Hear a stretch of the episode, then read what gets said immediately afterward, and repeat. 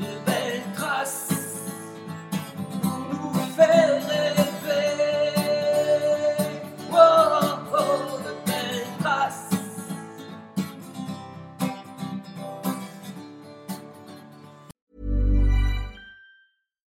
Life is full of what ifs. Some awesome, like what if AI could fold your laundry? And some, well, less awesome, like what if you have unexpected medical costs? United Healthcare can help get you covered with Health Protector Guard fixed indemnity insurance plans. They supplement your primary plan to help you manage out of pocket costs. No deductibles, no enrollment periods, and especially no more what ifs. Visit uh1.com to find the Health Protector Guard plan for you. Hiring for your small business? If you're not looking for professionals on LinkedIn, you're looking in the wrong place. That's like looking for your car keys in a fish tank.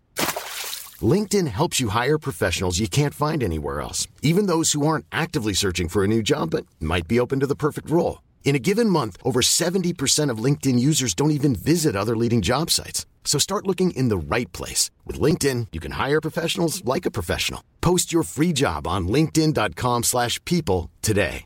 When you're ready to pop the question, the last thing you want to do is second guess the ring. At Bluenile.com, you can design a one of a kind ring with the ease and convenience of shopping online. Choose your diamond and setting. When you find the one, you'll get it delivered right to your door. Go to Bluenile.com and use promo code LISTEN to get $50 off your purchase of $500 or more. That's code LISTEN at Bluenile.com for $50 off your purchase. Bluenile.com code LISTEN. Bonjour à toutes et à tous. Bienvenue dans le podcast Belle Trace. Je suis Flo Masnada, skieuse et passionnée de sport. Choisir, dessiner, laisser ma trace, c'est ce qui m'a guidée pendant des années et je souhaite que cela continue. Alors j'ai pensé qu'à travers ce podcast, je pourrais donner la parole aux grands champions, mes amis, que j'ai eu la chance de côtoyer pendant des années pour qu'ils nous transmettent leurs messages, leurs valeurs, leurs belles traces quoi. Ils nous ont fait vibrer et continuent à provoquer des émotions uniques chez nous. Alors, tendez l'oreille et soyez à l'écoute de leur souffle plein d'énergie positive. Quelquefois, il faut sortir des traces pour chercher autre chose, découvrir d'autres paysages, d'autres trajectoires de vie. Alors j'ai osé inviter l'une des plus grandes championnes de l'histoire du tennis, que je croise régulièrement chez Eurosport. Et donc j'ai sauté sur l'opportunité de, de lui tendre le micro euh, de Beltras. Elle partage sa passion avec brio au micro, tout comme dans son académie. Et je suis donc très honorée et qu'elle ait accepté de venir partager avec nous sa belle trace. Euh, bonjour Justine Hénin. Bonjour, merci de me recevoir. Ravi. Ah, merci à toi, vraiment ça me, ça me touche. Alors, euh, bon, l'idée du podcast, c'est vraiment dis- discuter de manière très conviviale, il n'y a pas de plan. Euh, on verra où ça nous amène, on Bah, verra quelle bien, trace on va très bien, exactement. Ma première question, ce serait pourquoi tu aimes le tennis? Pourquoi j'aime le tennis Euh, j'ai- ça en moi, mais j'ai pas ça en moi euh, par hasard, évidemment. Ce qui a quand même pas mal guidé ma vie, c'est que j'ai grandi avec euh, deux grands frères. hein, qui ont 7 ans et 9 ans de plus que, que moi. Donc, euh, et puis j'ai encore une petite sœur derrière, mais, euh, Mm. mais c'est vraiment avec eux que j'ai grandi. Et ils étaient fous de, de foot et tennis. Donc j'ai, comme ils étaient mes, mes dieux, parce que mes frères étaient vraiment mes, Ah mes oui. idoles, et qu'ils ont eu une patience incroyable en fait euh, avec moi. Et ils étaient tellement fiers d'avoir une, une petite sœur. Puis il y avait quand même une grande différence d'âge. Donc étaient tellement protecteurs. Et donc ils m'ont emmené en fait dans... euh, ils m'ont emmené dans leur triple, dans leur Ah ouais sportif. Et, euh, et c'est vrai que j'étais un vrai garçon manqué quand, quand j'étais gamine. J'aimais suivre mes frères, j'aimais être avec leurs copains. Pourtant, voilà, il y avait vraiment une grande différence d'âge. Et c'est c'est avec eux et avec mon papa qui était, qui était plutôt très sportif que j'ai euh, que j'ai commencé le, le sport. Ça a commencé, on avait une table de, Tennis, tennis de table, j'ai lu à- ouais, de tennis de table à la maison. Et, euh, et donc, euh, j'étais pas plus haute que la table. et J'ai commencé à taper la balle avec eux. Puis on avait un mini goal de foot. On vivait en appartement en fait, mais, euh, mais c'était même très sportif, même si on, on- on avait de l'espace, mais pas tant que ça. Et on utilisait le moindre mètre carré pour pouvoir, euh, pour pouvoir jouer en fait ensemble. Le jeu a vraiment fait beaucoup partie de ma vie euh, dès le plus jeune âge. Et donc c'est vraiment avec mon papa et, et surtout aussi avec mes frères quoi, que j'ai commencé comme ça, à jouer, jouer beaucoup. Et puis j'ai vu Stéphie Graff à la télévision, euh, Ah à. Roland Garros. Et, euh, parce que c'est vrai que Roland Garros, ça rentre dans toutes les familles en fait. hein. Et c'est vrai que moi, il y, a- il y a vraiment le, le bruit. Euh, de la, le bruit de, de la balle à la télévision à Roland Garros, c'est je pense quelque chose qui restera ancré en moi euh, toute ma vie. quoi. J'entends encore euh, les, les- premiers sons de Roland Garros. bon, je suis née en plein Roland Garros, je, je crois que c'est pas vraiment un, hasard tout ça. Et, et c'est vrai que j'ai vu Stéphie à la télé et la découverte du tennis par mes frères. et, et- voir euh, son attitude, je sais pas, son, son élégance. Et puis, je crois que le fait de. J'aime le tennis parce que j'aimais, euh, à l'époque, quand j'étais joueuse, me focaliser sur, sur ces petites balles jaunes. Quoi. Vraiment, euh, je crois que ça m'a ça, aidé. euh, bon, on vient au monde avec déjà toute une histoire et je Mm. crois que cette petite balle jaune, elle m'a aidé à, à me structurer, à me recentrer, à poursuivre quelque chose aussi. Et donc j'ai- vraiment aimé cette idée de, de- de frapper dans la balle, en, déjà en essayant d'être la plus régulière possible dès le plus jeune âge. Quoi. Mais avec cet esprit du jeu, en fait j'ai repensé à ça récemment. Je me dis, mais oui, j'ai beaucoup travaillé, je me suis beaucoup entraînée, c'est devenu mon métier. Mais la base, c'était le jeu, quoi. C'était vraiment jouer avec cette balle et, et- et m'amuser avec elle, et dès le plus jeune âge, quoi. Donc c'est vraiment euh, par la famille aussi. Enfin, ouais, Ouais. ouais, c'est génial parce que euh, je me dis aujourd'hui, euh, l'image des sportives, Mhm. on a besoin de, de- d'exemples, Mhm. euh, d'inspiration. Et c'est vrai que la place du sport féminin qui grandit, heureusement, Mhm. avec des championnes notamment comme toi, euh, et ben, l'idée pour inspirer les jeunes, c'est, qu'on, les voit encore plus. Quoi. Bien sûr, oui. Puis raconter des histoires, parce que je Ouais. pense que c'est euh, c'est important. Enfin, moi, dans les projets que, j'ai aujourd'hui, c'est d'essayer de- d'amener un, un minimum d'inspiration, en Ouais. toute, en toute Oui. humilité, mais en tout cas de, de transmettre quelque chose. Et, euh, et quelque part, derrière tout ça, mais il y a évidemment beaucoup de passion, il y a, il y a- il y a beaucoup d'amour quelque part Mm. aussi. Puis il y a du rêve. hein. Moi, ça a été un rêve euh, euh, très jeune et, et je peux vraiment pouvoir, enfin, je peux affirmer que très peu de gens ont cru en mon rêve en fait, à travers Ah oui. mon, mon parcours. Et je reviens toujours à cette petite fille, quoi, euh, qui, qui- moi, je, je m'enfermais dans, dans- dans la chambre, de, dans ma chambre, dans notre appartement familial. Et donc, je faisais comme Stéphie Graf, quoi. Je jouais la finale de Roland Garros et je me jetais sur le sol de ma chambre. Je, Ah levais les, je levais les bras au ciel comme si j'avais gagné le tournoi. Je faisais semblant de lever le trophée. Ma sœur faisait le rôle du journaliste. Elle me posait les questions, donc je répondais aux questions des Excellent. journalistes. Et donc, je visualisais en fait euh, beaucoup. Et, et c'est vrai que ouais, c'est ce que j'essaye aussi de d'expliquer aux jeunes aujourd'hui, c'est que quelque part nos rêves, euh, personne ne peut nous les prendre. Quoi. Je- Oui. Je, pense qu'à travers mon parcours, j'aurais pu laisser parfois certaines personnes me les prendre, et, et- et non, parce que ça, m'appartenait, ça vivait, ça vibrait en moi. Il a fallu que je rencontre l'une ou l'autre personne clé, évidemment, dans ma vie, pour Mm. que ça résonne aussi chez, Oui. chez d'autres, pour, pour que cette confiance aussi se, se transmette. Et, mais, mais je crois que ça part en tout cas d'un rêve, toute cette histoire, c'est Ouais. sûr. ouais. Ouais, c'est génial ce que tu dis. Alors, on parlera après des personnes qui, qui ont compté, mais, mais c'est vrai que quand, et quand tu dis euh, on aurait pu m'enlever mon rêve ou, ou on croyait finalement peut-être pas en moi, euh, C'est- C'est euh, oui, ça, ça part déjà de presque de la famille en fait, hein, parce Ah que oui. je- moi je peux en parler vraiment facilement Oui, aujourd'hui. Ma maman, euh, bon, elle Oui. n'est plus là depuis longtemps, mais c'était une vraie intellectuelle. Elle était prof de français et d'histoire, donc l'école c'était c'était vraiment super important euh, pour elle. Et elle n'était pas du tout sportive. hein. Elle était vraiment euh, dans les livres en permanence. Elle montait des pièces de théâtre justement avec. euh, euh, elle était euh, professeure en français et histoire pour des jeunes de 16 à 18 ans, quoi, donc euh, jusqu'à la terminale. Si en Oui. Belgique, c'est pas les mêmes années, mais elle, euh, écrit, elle montait des pièces de théâtre avec les jeunes filles de 16, 17 ans, justement, pour leur aider à, à prendre con- pour les aider à prendre confiance en elles, en fait. Donc elle avait aussi déjà cette envie euh, vraiment de donner la possibilité à ces jeunes femmes de de d'oser euh, par le théâtre. Et donc euh, moi j'écoutais j'allais beaucoup écouter euh, ces pièces. J'étais passionnée par par ça. Donc ça c'était le côté plus intellectuel du, du côté de, de ma maman. Et, et elle, bah, je- elle elle nous suivait dans, dans tout ce qu'on voulait faire. C'était une maman très très soutenante. Mais si on le faisait il fallait le faire à fond. Et puis il fallait quand même bien continuer à continuer à bien travailler à l'école en parallèle ce qui n'est pas un problème pour moi parce que j'adorais l'école aussi. Ah, c'est marrant, on a vraiment ça en parallèle, parce que moi, ma- mes parents, c'était si tu veux faire du ski, euh, il y a d'abord l'école. Il y a d'abord l'école. Ah ouais. ouais. Mais c'est très bien de garder ça Oui. en tête, c'est très bien parce qu'il faut pouvoir, euh, je pense, combiner, parce que bien sûr que le risque il est grand, même si moi je pense qu'à ce moment-là, ma maman, on n'imaginait jamais qu'un jour je deviendrais euh, une, jou- une grande joueuse de tennis et que Mm. j'en vivrais. Quoi. Je ne sais pas si dans sa tête, bien sûr, il y avait. euh, des gens comme Nick Bolitieri, par exemple, Oui. un grand entraîneur, qui, moi, quand j'ai eu 9 ans, il, m'a fait, il nous a fait une proposition pour que j'aille aux États-Unis. Et donc, il, il m'offrait ma formation là-bas. Puis on a refusé ça. Enfin, mes parents ont refusé pour moi. Je n'étais pas du tout prête à quitter ma 9 ans, famille, à petit, quitter hein. mon pays. euh, même à 9, à 10, même à 11, Oui. à 12 ans, je suis partie. À 14 ans, je suis partie en tennis-études. Mais mais euh, il y, y avait en tout cas de l'intérêt, et il y avait des gens du monde du tennis qui portaient un intérêt, donc j'imagine quand même que ça a dû perturber beaucoup, beaucoup mes parents. Donc ils- oui, ils, ils écoutaient tout ça, ils composaient avec ça, ils m'ont conduit partout, donc j'ai vraiment cette chance d'avoir des parents qui m'ont soutenue.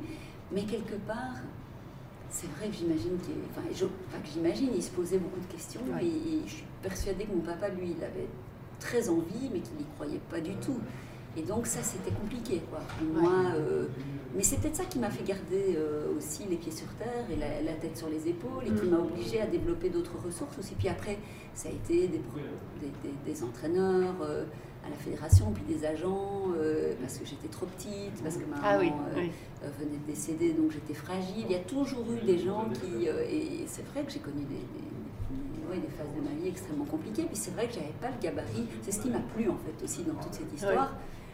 C'était de montrer que finalement ce qu'on voit, bah, c'est peut-être pas tellement la réalité. Quoi. Et j'avais vraiment envie de montrer que c'était possible en fait. Ça, ça m'a, beaucoup, beaucoup habité. Euh, j'oublierai jamais ma première finale de tournoi, j'ai 6 ans et je joue contre une fille qui fait deux têtes de plus que moi. Et, tout le monde rigole un peu, tu sais, mais qu'est-ce que ce petit machin là va faire contre cette grande, grande jeune fille? Elle aura aucune chance, quoi. Et moi j'avais peur de ça, j'ai très vite pris conscience de mes peurs et je les ai très vite acceptées, mais j'en ai très vite fait un challenge. Et je me disais en moi, non, je vais vous montrer que j'en suis capable. Et donc, euh, mais c'est vrai que pendant mon parcours, il y a pas mal de gens, tout un temps, qui ne m'ont pas y croire, jusqu'à ce que je, voilà, je fasse, euh, jusqu'à ce que je rencontre euh, Carlos Rodriguez, qui va ça. devenir mon Oui. coach pour 15 ans et qui, lui, à 14 ans, me dit Qu'est-ce qu'est-ce que tu veux faire? Et je dis Moi, je veux, je veux devenir numéro un mondial, je veux gagner Roland Garros. Et il m'a dit euh, Moi, je, je en ton potentiel, si, on- si tu es prête à ce qu'on se donne les moyens, euh, on va y arriver. Quoi. Et, euh, et ce sera pas. Ce sera le début de quelque chose de nouveau. Le chemin sera encore long, Mhm. évidemment, à partir de là. Mais euh, ce moment, quand même, bah, c'est un peu quand même beaucoup le rôle des, des parents, évidemment. Mais euh, je crois qu'en tant que parent, on fait tout ce qu'on peut. C'est quand même de transmettre une, une confiance, évidemment. Mais mon rêve était un peu fou. Et ça, je peux très bien entendre aujourd'hui. Oui, ça paraissait. que, euh, ça paraissait complètement dingue ce que j'affirmais. Puis j'étais très discrète. Moi, j'étais une enfant très timide. oui. Donc c'était bien ancré en moi, mais, euh, mais je faisais pas beaucoup de bruit et tout ça. C'est peut-être pour ça, enfin, c'est- Oui. c'est peut-être le signe que ça vibrait vraiment. Quoi. Oui. Donc, euh, donc euh, ouais, c'est tout un travail sur le l'obstination euh, absolue et puis à un moment donné faire les, les bonnes rencontres qui quand même parce qu'on a besoin de se soutenir à un moment autre évidemment dans le parcours hein, c'est sûr. Alors justement, comment tu l'as rencontré, euh, Carlos? Ben, Carlos, j'ai rencontré, euh, j'avais 14 ans et à l'âge de 12 ans, donc j'ai perdu ma maman et à ce moment-là, j'ai eu une période de flottement pendant, Oui, bien sûr. Pendant un an et demi, presque, presque deux ans. Je m'entraînais, mais j'avais plus trop envie. Et puis, je, moi, je suis quelqu'un, euh, à l'époque, j'intériorisais beaucoup, enfin, même maintenant, je suis encore quelqu'un de réservé, mais donc j'ai vraiment pris euh, sur moi cette période euh, de, de ma vie qui était extrêmement douloureuse. Et je savais plus trop ce que j'avais envie de, de faire dans le monde du tennis. Et puis, bon, la fédération euh, souhaitait depuis un moment que j'intègre le tennis études. Il n'y avait pas d'autres jeunes filles à l'époque au tennis études, il n'y avait que des garçons. Et ben, compte tenu du contexte, on n'était pas trop chaud. euh, mon papa, euh, Mhm. mes frères, moi, on n'était pas trop chaud pour que j'intègre le, le tennis études. Et puis, euh, cette période un peu de latence où je savais plus trop ce que je voulais, finalement, on s'est dit, bon, il faut faire bouger les lignes, quoi. Il faut quand même prendre une décision. Et, et, mon papa avait entendu parler de, de ce fameux Carlos Rodriguez qui, qui, est arrivé en Belgique, qui avait d'abord travaillé en Flandre, d'abord comme prof de tennis dans un club, et puis qui a gravi les échelons, puis qui a fini. Parce par qu'il est argentin aussi. il hein, est je- oui, argentin, oui. Donc il est venu en Europe, euh, je crois qu'il avait 20 ou 21 ans, ou 22 ans peut-être. Pour, euh, il était 350e à l'ATP, donc il n'était pas assez bon pour percer au niveau international. Et il est venu jouer des tournois en France d'abord, beaucoup, pour gagner un peu sa vie. Et puis après, il a atterri en Belgique et là, il a commencé à se former comme, entraîneur. Et puis après quelques années de formation, il est arrivé à l'association francophone de tennis, euh, qui était dirigée par un ancien joueur qui s'appelle Eduardo Masso, argentin aussi, qui connaissait bien euh, Carlos. Il l'a fait venir. Et là, Carlos, il a, ouais, il a vraiment euh, déjà franchi beaucoup d'étapes. Et puis il a fini par travailler avec Dominique Monami, qui était, qui était au port du top 10 à l'époque, quand ils ont travaillé ensemble. Et donc, euh, on avait entendu parler de ce grand technicien, tout le monde le présentait comme un grand technicien. Et, euh, et donc, mon papa en a entendu parler, un peu, euh, en gros, mis un ultimatum en disant que Justine elle viendra au tennis études, mais si c'est lui qui s'en occupe. Quoi. Et bon, la, la fédération voulait beaucoup que j'intègre le centre. Il fallait encore que ça passe entre Oui. Carlos et moi. Et donc là, s'est on s'est rencontrés et ça a été. Euh, je dirais un, un- un véritable coup de foudre, une véritable rencontre, mais justement sans être dans une forme de, de discours qui pourrait, hum, voilà, qui serait construit pour plaire à l'autre, où euh, il n'y avait pas de forme de, de séduction quelconque. quoi. Mhm. C'est tout de suite été un discours très, très franc. Carlos c'est quelqu'un d'extrêmement direct et euh, il aime aller, aller à l'essentiel. Et notre première rencontre, ben, ça a été ça. Il m'a tout de suite demandé de, de lui parler de, mes rêves, de mes, de mes envies, de, ma, de mon envie aussi de mettre des moyens en place, même si je ne savais pas Ouais. encore. Et ça, tu as réussi à l'exprimer parce qu'à 14 ans. Si, si, bah, Ah je oui. disais depuis que j'avais 6 ans, moi, que Ah je oui. voulais être numéro mondial et que je voulais gagner Roland Garros. Donc non, c'était très clair. Et donc là, on est parti sur la... Tout de suite, euh, euh, il y avait des tournois internationaux là qui m'attendaient. On est parti sur la route pendant un mois ensemble. J'ai gagné les championnats d'Europe, j'ai gagné le tournoi du Stade français. Et puis à la sortie de là, il m'a dit, écoute, euh, c'est tout ça c'est bien, hein, tu gagnes, t'es championne d'Europe. Mais euh, c'est là où j'ai, je crois, définitivement compris qu'on allait faire un long chemin ensemble. Euh, c'est qu'à la sortie de ça, il me dit Tu veux être numéro un mondial, mais avec ta prise de coup droit comme ça, on va jamais y arriver, tu seras jamais numéro un mondial. Et donc, on va changer la prise, qui est un gros changement parce que Oui. c'était vraiment. euh, avait une prise extrême. Comme le swing de golf, quoi. Voilà, ouais, mais c'était très extrême. Et là, il m'a dit, ça va être un changement majeur, donc tu vas plus faire de tournoi pendant six mois et on va se mettre au travail. Et là, j'ai dû me lancer dans un processus de confiance euh, avec lui qui était très compliqué parce que ce changement était fait, j'ai l'impression de ne plus savoir jouer au tennis. En fait, tout simplement, pendant deux mois, je ne mettais plus une balle dans le cours avec ce changement Oui. de prise. Et là, il m'a emmené dans, dans un processus de changement qui m'a beaucoup déstabilisé, mais qui, à la fin, évidemment, après plusieurs mois de travail, m'a convaincu qu'il fallait aussi euh, bah, travailler sur du développement. Enfin, je ne m'en rendais pas compte à ce moment-là, maintenant c'est facile d'en parler, mais ça me rappelle juste que le, se donner le temps du travail et le temps du développement, bah, c'est tellement quelque chose d'en fait essentiel. Et cette rencontre euh, m'a apporté ça. On a vraiment euh, mi- misé sur le long terme avec une vision très claire et des objectifs très clairs à long terme et avec des moyens. euh, bah oui, on s'est donné les moyens, quoi. Et le moyen aussi du changement, même quand j'étais déjà bonne, mais en moins de 14 ans, ça veut rien dire. Et donc euh, là, oui, j'ai vite compris que je m'embarquais dans quelque chose de riche, mais de- mais d'assez compliqué aussi, parce qu'il était, il était très exigeant. Et, et alors, euh, bon, je connais un petit peu le tennis, mais pas, pas aussi bien que ça, euh, finalement. Dans- quand, dans- quand tu montes ta structure, en fait, avec lui, Oui. euh, il faut forcément des gens en face pour, pour jouer. Tu jouais quoi avec plus avec des garçons Oui, j'ai joué beaucoup avec des garçons. Donc, bah, évidemment, on, on est en compétition et là, bon, c'était sur le Oui. circuit international, mais au niveau des partenaires d'entraînement, bah, en Belgique, des- des- j'ai quand même très vite acquis un, Oui. un certain niveau. Donc là, il n'y avait plus de filles pour, pour jouer avec moi. Moi, j'ai toujours joué avec des garçons, mais j'ai toujours joué aussi avec des garçons au foot, parce que quand j'ai fait du foot, euh, ça remonte à il y a plus de 30 ans cette histoire, hein, parce que j'ai fait du foot pendant de mes 6 à mes 12 ans. C'était dans des équipes de garçons, il n'y avait Oui. pas d'équipe de, de foot de filles. Et donc, et puis de toute façon, je grandissais avec mes, mes grands frères, j'étais habituée Oui. en fait à, à cet environnement. Et, euh, et, euh, et j'ai eu à me faire ma place en fait. Quoi. Je crois que j'ai développé aussi mon, mon caractère. Je ne suis jamais laissé marcher sur les pieds en fait. Et euh, ça a été. je pense que le foot en fait, ça m'a énormément aidé. J'étais centre avant parce que je suis quand même une. Ah oui. je suis une attaquante. comme ton qui- jeu aussi, qui, Ouais, est, je suis qui une, est vers je suis l'avant. une fonceuse et, et j'aime avoir un, un rôle à jouer. Quoi. Et, donc, ah, ça m'a ça m'a appris. Bon, D'abord, ça m'a donné de la condition, parce qu'à cet âge-là, on fait beaucoup courir. En fait, même les joueuses Mhm. de tennis, hein, euh, Oui. petites, on les fait jouer beaucoup, beaucoup au tennis. Mais non, il faut, euh, faut leur faire faire d'autres choses. Il faut développer Ouais. euh, par d'autres sports d'autres qualités et certainement aussi sur le plan physique. Puis, fait- moi, je trouve qu'on on- on rend les choses trop spécifiques à- dès le plus jeune âge, Ouais. en fait, aujourd'hui. Et ça, moi, je, à l'académie, on se bat beaucoup contre ça parce qu'il faut amener plus d'armes. Sinon, on, on rentre de- ouais, vite dans des, dans des jeux stéréotypés Mm. aussi. Puis on, et puis on. Et puis on écœure les gamins en fait, parce qu'on Mm. leur fait faire la même chose tout le temps dès le plus jeune âge. Et donc, euh, J'ai lu Euh, ça de Gaël, mon fils, il n'y a pas longtemps. ah ben Comme quoi, il, il fait plein d'autres sports. Ouais. euh, il a besoin de, de Mais la notion de jeu aussi, Oui. de, de rester dans le jeu, parce que à un moment donné, euh, je- pour moi le tennis aussi était un jeu, mais je sentais que c'était plus sérieux que le reste. Et donc le, le foot, euh, Mm.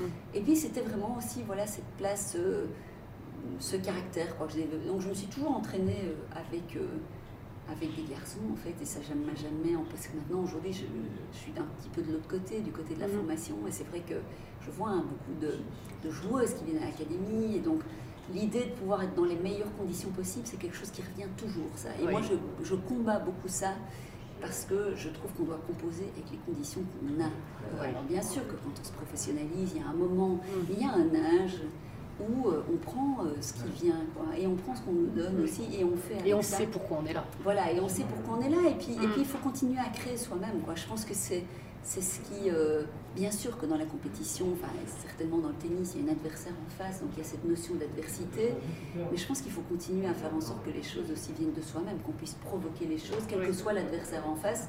Donc moi, c'est vrai que je j'ai toujours euh, joué avec des sparring partners euh, bah, qui étaient disponibles, qui avaient envie de jouer avec moi, que Carlos trouvait pour moi. Euh, C'était pas toujours facile. Mais qu'est-ce qui est facile? Rien n'est facile de toute façon. Oui. Dans la vie déjà, dans l'absolu, dans cette vie-là euh, non plus, parce que c'est fait de, de haut et de bas, et dans tous les sports on, on le sait, même si ça reste un- une vie euh, extrêmement privilégiée, je suis la, la Oui. première à le dire, mais, mais l'adversité elle va être partout. Quoi. Donc si on commence à toujours chercher dans un match, on ne va pas être dans les conditions idéales, jamais. Et donc, euh, moi, j'ai toujours accepté ces conditions d'entraînement. Et puis après, sur les tournois, évidemment, j'avais l'occasion de jouer avec des filles, mais finalement, le, ouais, me faire ma place euh, au milieu des garçons, euh, c'est quelque chose qui m'a beaucoup aidé et qui m'a apporté une force de caractère euh, bah, dont on a besoin, hein, c'est Ouais. sûr. Et dans ta, quand tu as évolué dans ta carrière, tu étais un peu là.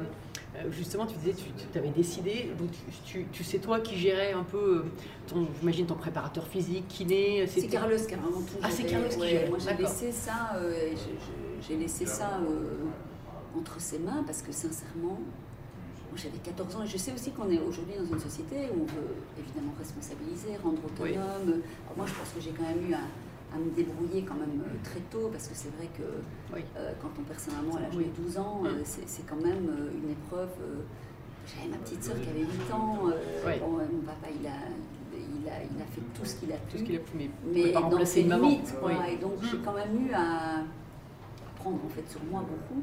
Et je pense que ça c'est le, bah, c'est ce qui est dur, mais c'est ce qui est très positif dans les épreuves aussi. Quoi. C'est Mm. que la vie, euh, à ce moment-là, elle fait son travail et, et elle vous fait comprendre que tout va pas, euh, tout ne va pas être facile. Quoi. Ouais. Et donc euh, moi j'ai toujours essayé de Ma petite fille me disait d'ailleurs, il y a il y a 2-3 ans de ça, elle me dit Mais quand même, tu étais très jeune. Et je dis Oui, j'étais très jeune, et bien sûr, j'en ai souffert. Mais j'ai essayé vraiment de d'emmener ça avec moi d'une manière positive, parce que la vie continuait, quoi, et d'en Ouais. faire une, une force. Quoi. Et je pense que ça m'a donné vraiment, euh, vraiment beaucoup de. euh, beaucoup beaucoup de force et, et après bah, sur oui sur la gestion de carrière donc à 14 ans moi j'estimais pas savoir enfin j'estimais pas tout savoir en fait à l'époque quoi. Mm. et je trouve quand même que on a encore besoin de guide, on a encore besoin de pouvoir faire confiance. Alors la personnalité, elle se construit petit à petit. Et moi, je n'avais pas tellement envie euh, de m'encombrer en fait de choses. Euh, Pour moi, j'ai, le- euh, par exemple, tout ce qui était extra-sportif, alors j'ai pu le regretter. hein. Enfin, pas, pas le regretter, mais j'ai eu des mauvaises surprises en grandissant, euh, en, enfin voilà, en, de- en devenant une, une grande joueuse et puis une championne qui gagnait aussi beaucoup d'argent. Ben, j'ai eu des mauvaises surprises parce Oui. que j'ai pas été bien entourée et j'ai fait des mauvais choix. Mais c'était même pas des choix, c'est que à l'époque, tout ça pour moi n'était pas très important. Pour moi, c'était le sportif. Quoi. Puis un jour, je me suis réveillée, je me suis dit, bah, j'ai fait quelques mauvaises rencontres, mais j'en ai fait plein de bonnes aussi. Oui. longtemps continué à regarder un, un regard, euh, avoir un regard positif euh, sur, sur tout ça.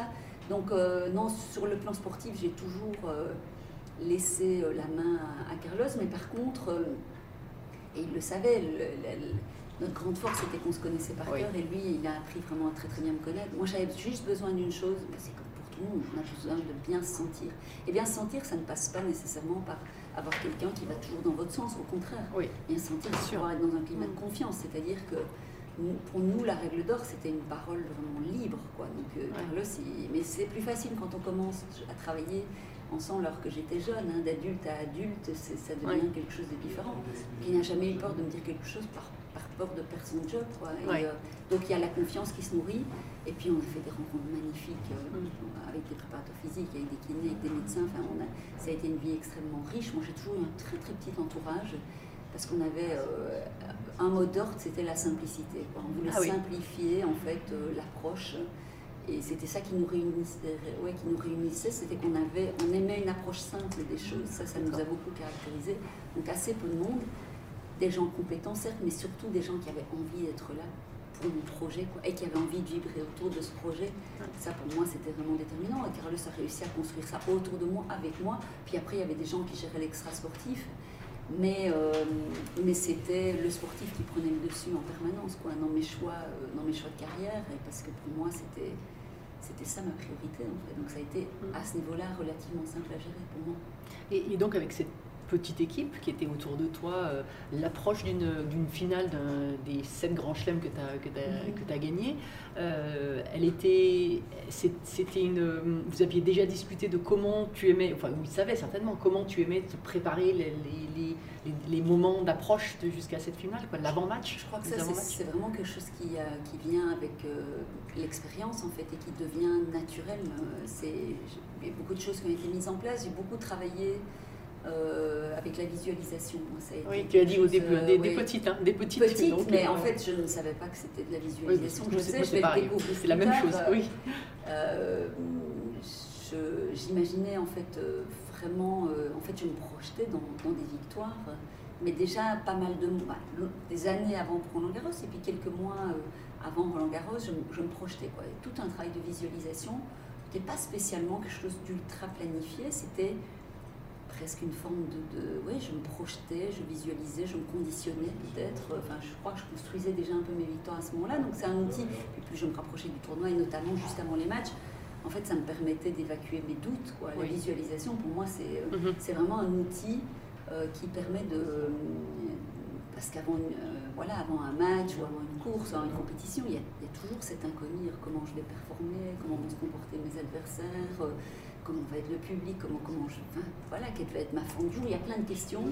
Et je trouve que la visualisation positive, ce qui me ramenait ça me permettait pas de me dire mes doutes ils n'existent pas, mais j'ai juste plus d'énergie à leur accorder en fait, parce que je suis focalisée sur que- quelque chose de positif que je répète. Et donc à un moment donné, Et cette visualisation, tu avais besoin de te mettre dans un état particulier pour la Non, ou tu pouvais le tout. faire en marche? Oui, je comprends. Ah c'est pour ça moi c'est la même chose. Donc tu pouvais, en, en allant sur Ah le oui, chemin, sur, euh, tu- oui. tu- à ce moment-là, tu, Ah tu oui. switchais. euh, oui. ma préparation d'avant-match, par exemple, je- pendant 10 minutes, un quart d'heure, je faisais des... je- je- J'avais ma raquette en main et donc je bougeais, il y avait Mhm. une, une activation physique et euh, je répétais des mouvements des phases de jeu, donc je les faisais physiquement, pas sur la taille d'un terrain, Oui, hein, oui. c'était sur quelques, quelques mètres là autour de moi. Par contre, dans ma tête, c'était, j'étais sur le terrain, quoi. Ouais. Et je- tous les éléments étaient là et donc je me voyais jusqu'à aller serrer la main de mon adversaire en ayant gagné le match. Ça ne voulait pas dire que Oui. je savais pas dans un coin de ma tête, j'ai toujours su que je pouvais le perdre.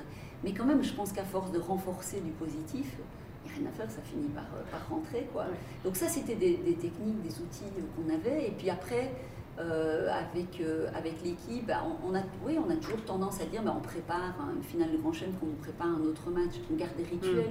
C'est C'est Mm. Oui, oui. déterminant, justement. Pareil. Pour se mettre dans le meilleur état possible. Pour, euh, et puis pour finalement, parce que les rituels nous rassurent, et donc Oui. comme pour la visualisation, c'est la même chose. Donc fallait garder une, une routine. Alors au fur et à mesure des années ou de l'expérience ou des finales de Grand Chelem, ben, la routine elle s'affinait un peu par Mm. rapport à ces moments-là. Mais l'état évidemment il est très particulier. Moi c'était vraiment un état que j'adorais. quoi. C'est Ouais, tu ces recherchais de finale, Ouais. ces jours de finale, même si je savais que j'allais très mal dormir, j'allais dormir très tôt Oui. euh, ces, ces- ces soirs-là parce que je savais que j'allais, comme j'ai un tempérament plutôt anxieux, ben, les anxieux se réveillent plutôt très tôt. Quoi. Et donc je savais qu'à 4h, 4h30 du matin, j'allais Oui. être réveillée. Donc j'étais, il m'arrivait d'être, enfin je- à 9h j'étais au lit, je dormais. Parce que je n'avais pas du tout de Ah, pour, mais, tiens, pour gérer la finale qui était à 15h, Ouais, mais j'avais pas, j'avais pas Chaud. de difficulté. Oui, mais on dit que les heures avant minuit comptent double, Oui. c'est ça. Donc, euh, je n'avais aucune difficulté pour m'endormir. Par contre, je savais que j'allais me réveiller tôt et que ça allait euh, Ouais. cogiter. Euh, et donc, euh, ben voilà, j'ai appris à me connaître, à mettre ces petites choses en, en place. Mais j'adorais cet état. Puis la fatigue le jour même, même si on a moins dormi, on la ressent pas. hein. C'est l'accumulation qui est compliquée, l'adrénaline. euh, mais euh, J'aimais ces moments-là parce que c'est ces moments où il faut faire sortir quelque chose, quoi, et on ne sait pas si on va être capable de le faire sortir, on s'est préparé pour. Et, et ça, c'est vraiment. euh, ah, j'ai- J'aimais cette, cet état d'énorme nervosité qu'il fallait gérer, quoi. C'est vraiment. euh, c'est pas du tout quelque chose qui me manque aujourd'hui parce que parce que j'aime une nouvelle forme d'adrénaline dans, dans, dans ma vie qui est totalement différente. Mais si je me replonge dans, dans l'état de ces grands moments-là, euh, oui, quand, quand des athlètes disent c'est pour ça qu'on s'entraîne, oui, je pense que Ouais. quand on a envie de ça, c'est pour ça qu'on s'entraîne. Et tu te disais qu'un- euh, une phrase particulière pour te motiver ou c'était. euh, Non, alors j'ai toujours eu une citation un peu Oui. qui. euh, J'aime bien les, les citations. Il y en Oui. avait une d'Hélène Keller qui, qui me parlait beaucoup. Encore aujourd'hui, même, même si je m'ouvre à beaucoup d'autres choses, c'est la vie est une aventure audacieuse où elle n'est rien. Et c'est vrai que je, je ramène Ah, beaucoup oui. la question de l'audace. J'en parlais là euh, pour évoquer Gaël, mon fils. Il faut l'audace dans les moments. euh, Oui. Il faut de l'audace, quoi. Il faut y aller. Il faut y aller, il faut oser. Et, et, euh, et en fait, parfois, c'est ce qui fait la différence avec, avec ceux qui arrivent à obtenir un peu plus de résultats, hein, finalement. Et c'est pas facile à, à aller chercher.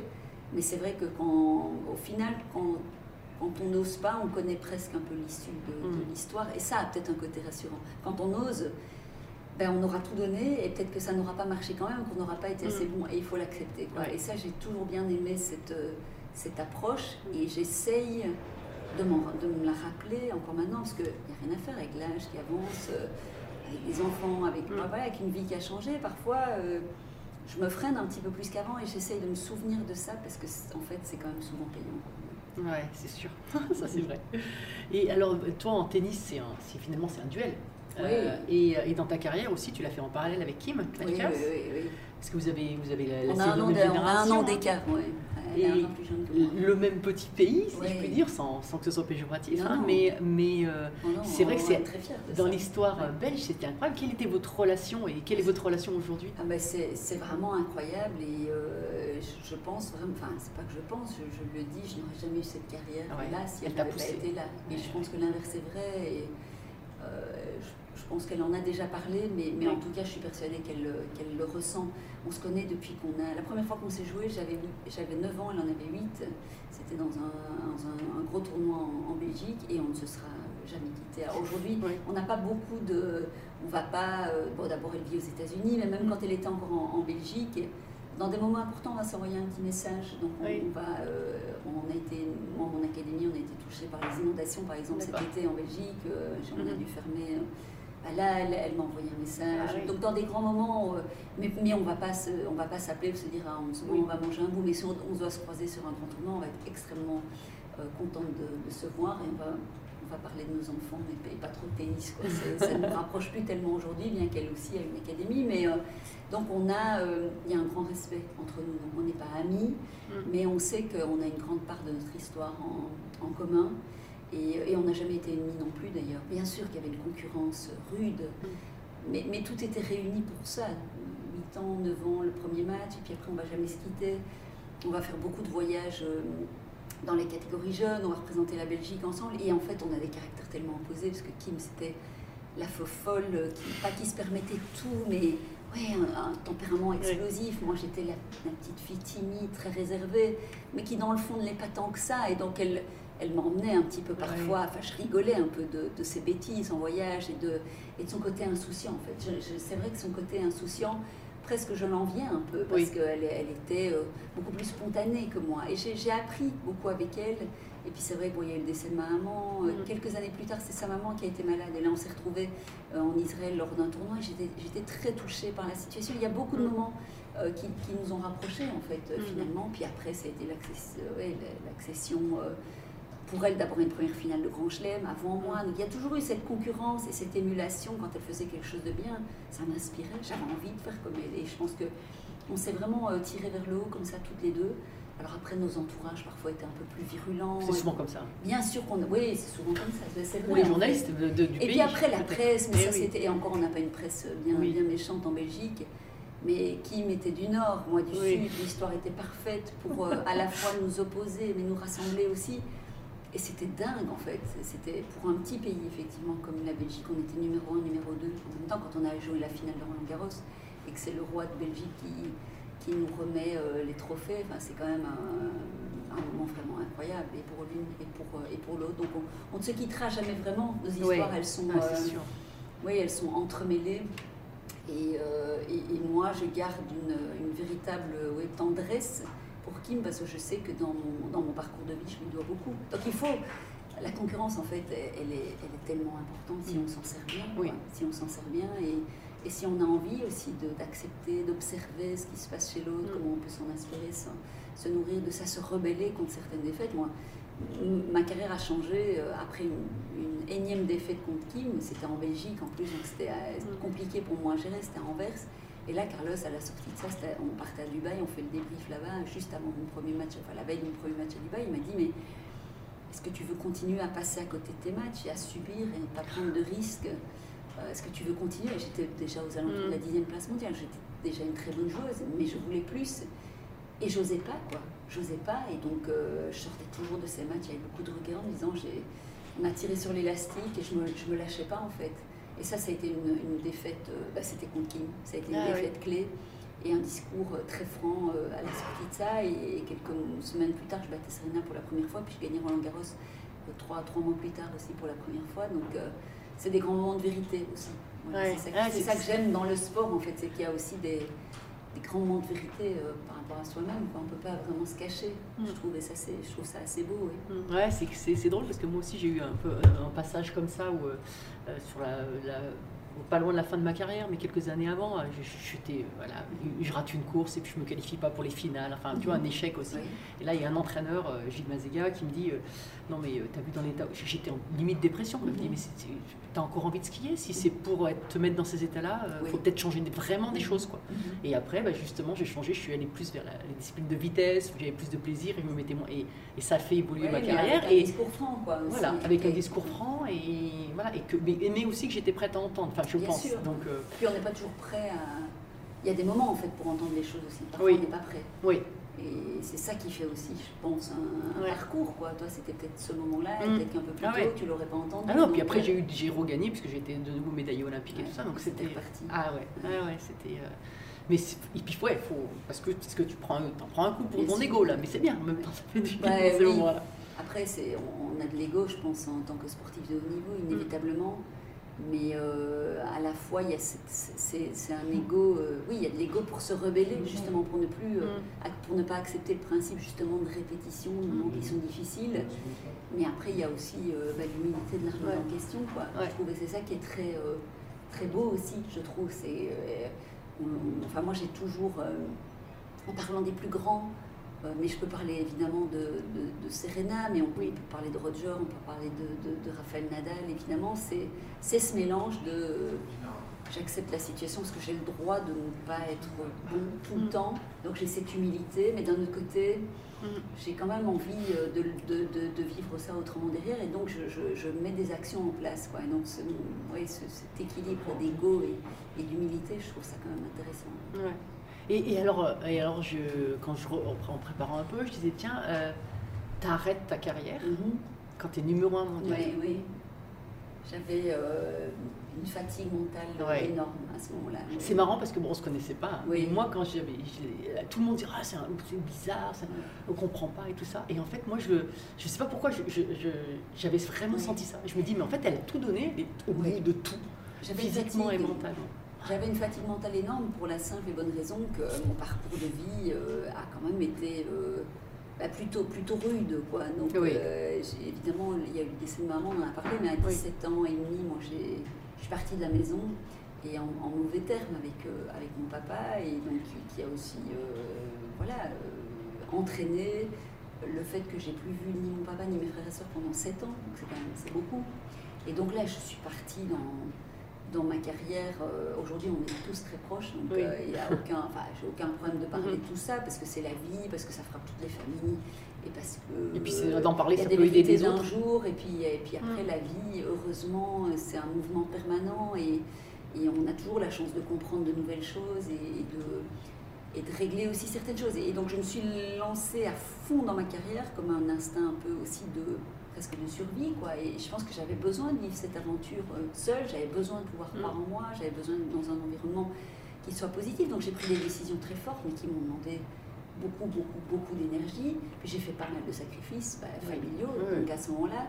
Et, euh, et là, je me suis lancée et absolument euh, sans, sans aucun regret, parce que Mm. là, j'ai pu vivre la vie que je voulais mener euh, et j'ai pu obtenir tout, tout, euh, ouais, tous les rêves que je m'étais fixés. Quoi. Puis après, il y a juste Wimbledon que j'aurais pas gagné, mais celui-là, j'avais jamais réussi à le visualiser. Donc pour Ah. le reste, j'ai Ah oui, c'est vrai Ouais, c'est vrai. Jamais Ah, j'ai réussi drôle. à le visualiser. Ouais. Mais pour le reste, euh, moi, je, je me retourne sur ma carrière en me disant que j'ai tout ce que je pouvais donner, je l'ai donné. Comme tu dis, en fait, j'avais tout donné. Et je m'en suis rendu compte. euh, oui, donc en, en plus, j'ai subi un.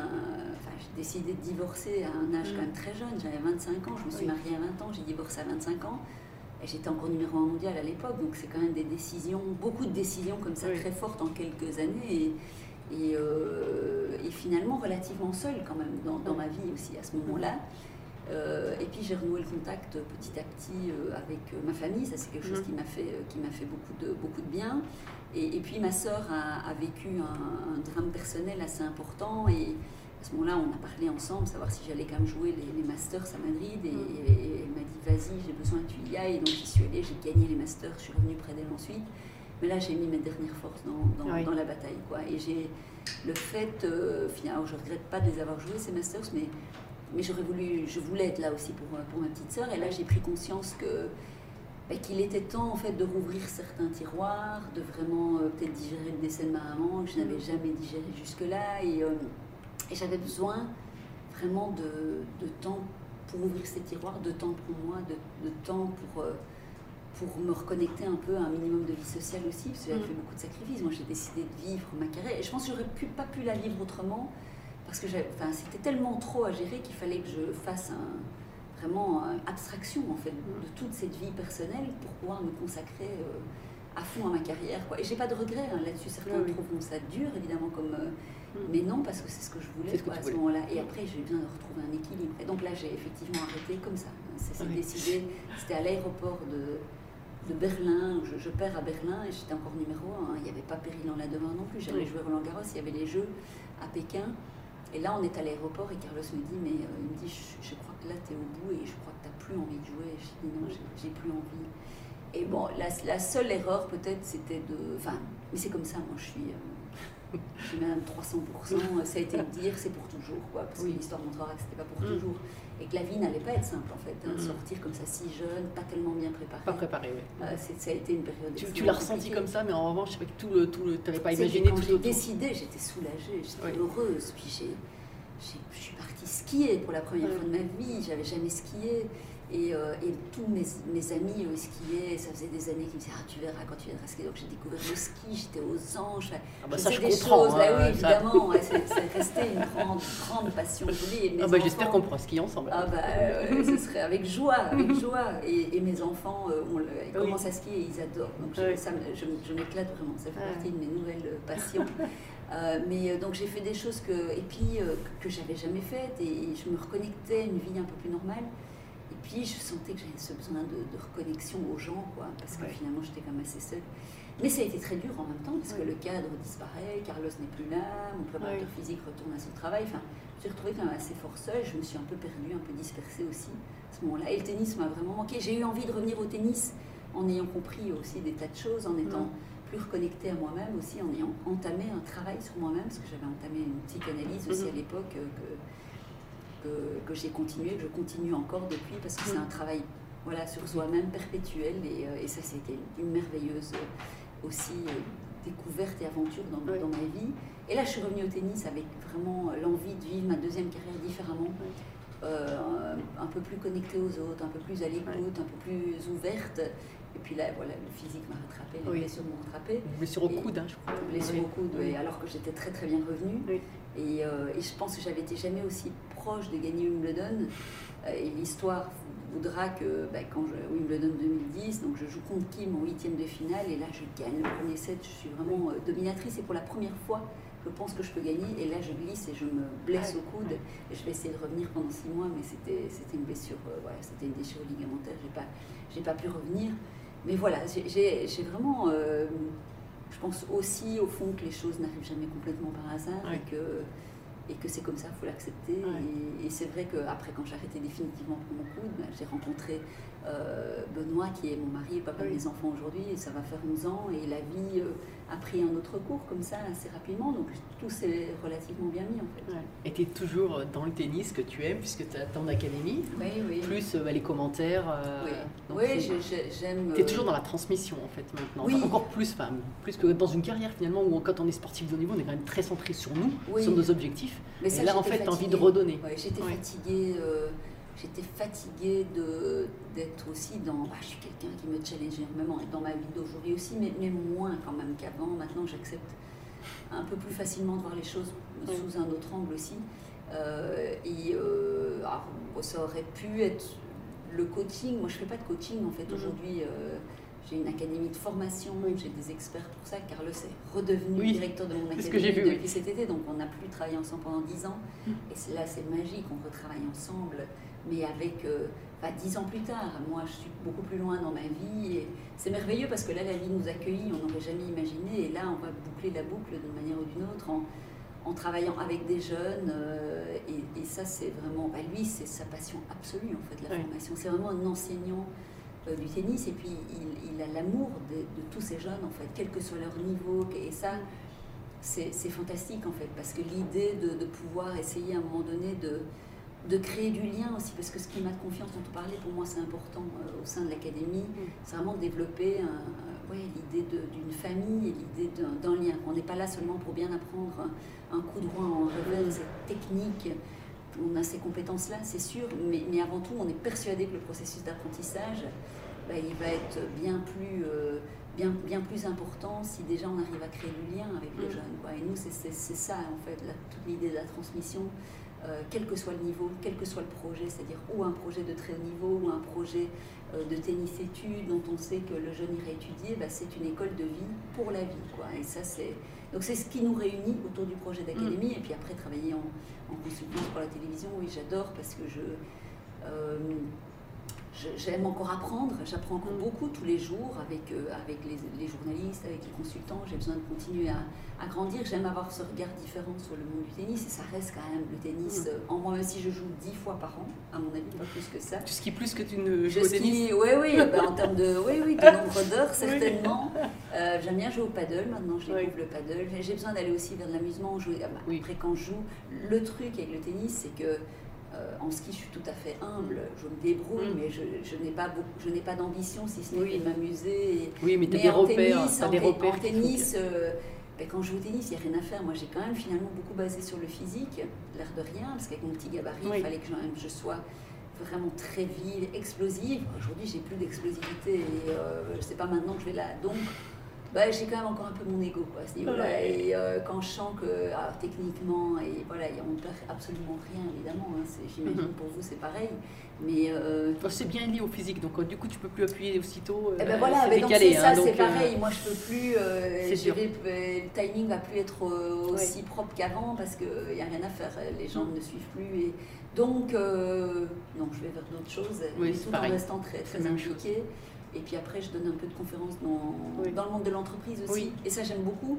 euh, bah, parce que moi, j'ai découvert finalement à, mon tout petit niveau avec l'académie où j'ai vraiment euh, euh, beaucoup restructuré. euh, et j'ai- appris d'abord restructurer oui, les sociétés financièrement. J'ai appris vraiment beaucoup, beaucoup de choses. J'ai appris la, la gestion des, des ressources humaines et euh, on a dû vraiment oui, retravailler notre, notre modèle. Il y a beaucoup de Mm. concurrence aussi dans le monde des académies.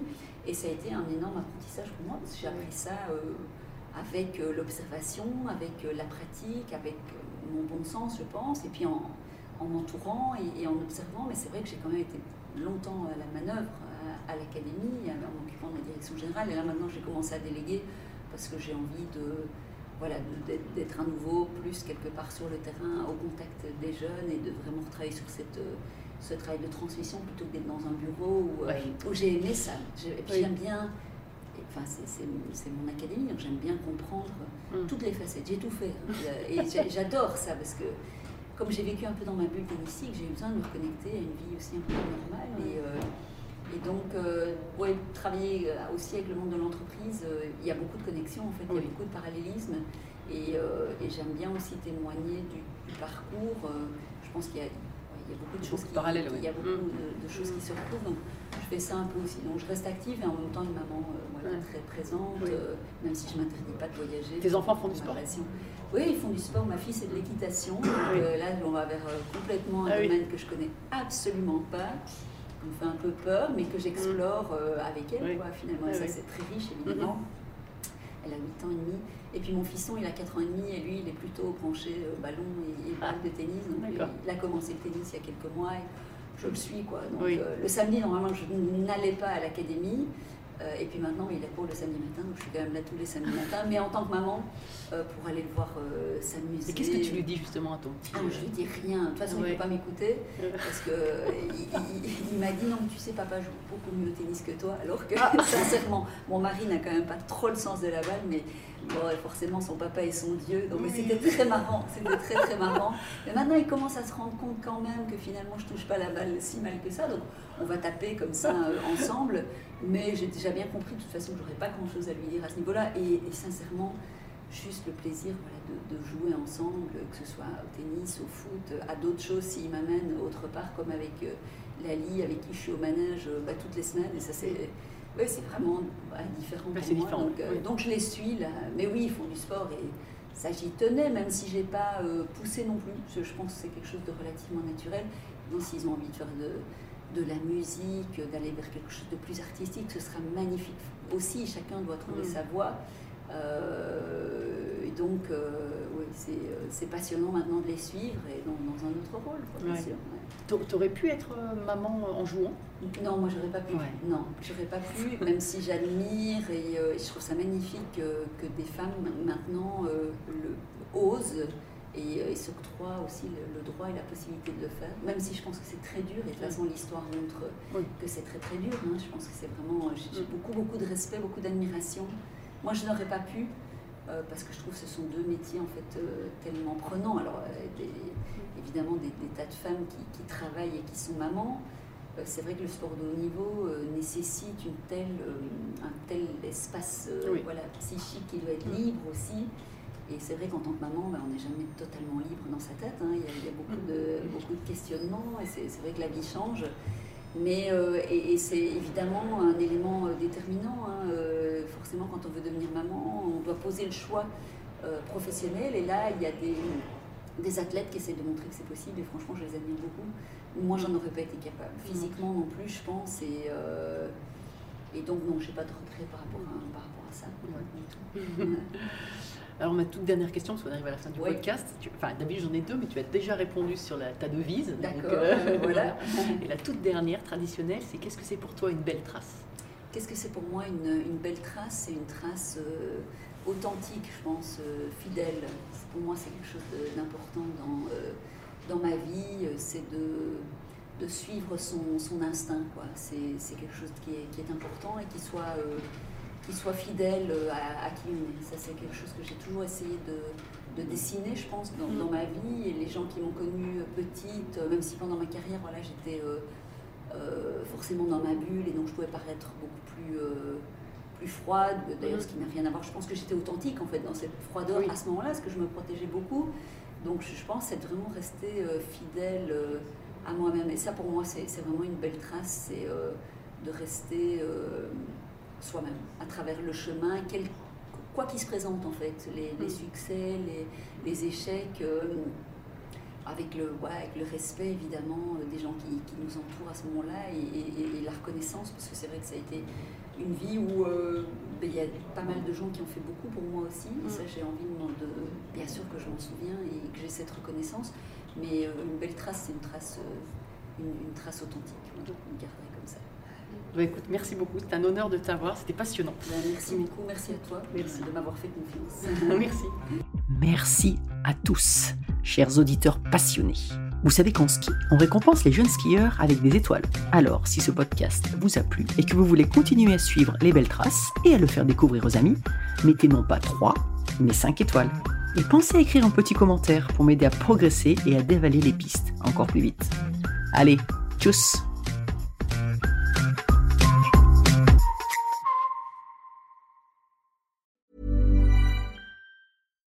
deserves the best, and there's no better place to shop for Mother's Day than Whole Foods Market. They're your destination for unbeatable savings, from premium gifts to show-stopping flowers and irresistible desserts. Start by saving 33% with Prime on all body care and candles. Then get a 15-stem bunch of tulips for just $9.99 each with Prime. Round out Mom's menu with festive rosé, irresistible berry chantilly cake, and more special treats. Come celebrate Mother's Day at Whole Foods Market. Mom Mom deserves the best, and there's no better place to shop for Mother's Day than Whole Foods Market. They're your destination for unbeatable savings, from premium gifts to show-stopping flowers and irresistible desserts. Start by saving 33% with Prime on all body care and candles. Then get a 15-stem bunch of tulips for just $9.99 each with Prime. Round out Mom's menu with festive rosé, irresistible berry chantilly cake, and more special treats. Come celebrate Mother's Day at Whole Foods Market.